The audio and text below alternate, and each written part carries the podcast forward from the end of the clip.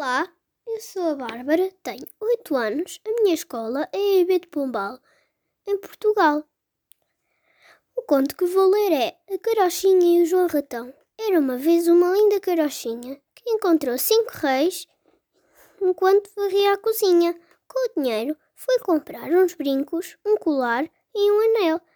Pôs-se à janela a perguntar: Quem quer casar com a carochinha, que é tão linda e engraçadinha? Passou um burro e respondeu: Quero eu! Como te chamas? Chamo-me Ion, Ion, Ion. Eu não gosto de ti porque tens uma voz muito feia. A carochinha voltou a perguntar: Quem quer casar com a carochinha, que é tão linda e engraçadinha? Passou um cão e respondeu: Quero eu! Como te chamas? Hum, hum, hum. Eu não gosto de ti porque tens uma voz muito grossa. A carochinha voltou a perguntar: Quem quer casar com a carochinha, que é tão linda e engraçadinha? Passou um, um gato e respondeu: Quero eu! Como te chamas?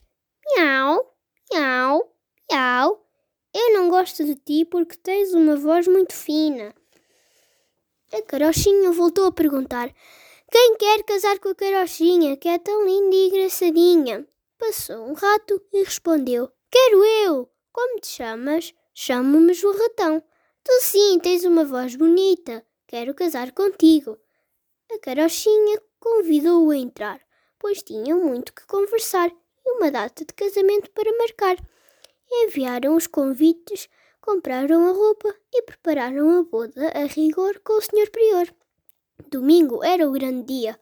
A noiva foi a última a entrar na igreja e estava linda de causar inveja. O João Ratão estava, orgulho, estava orgulhoso, mas também muito nervoso.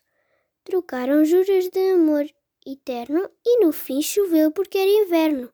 Foi então que o João Ratão se lembrou da viagem ao Japão.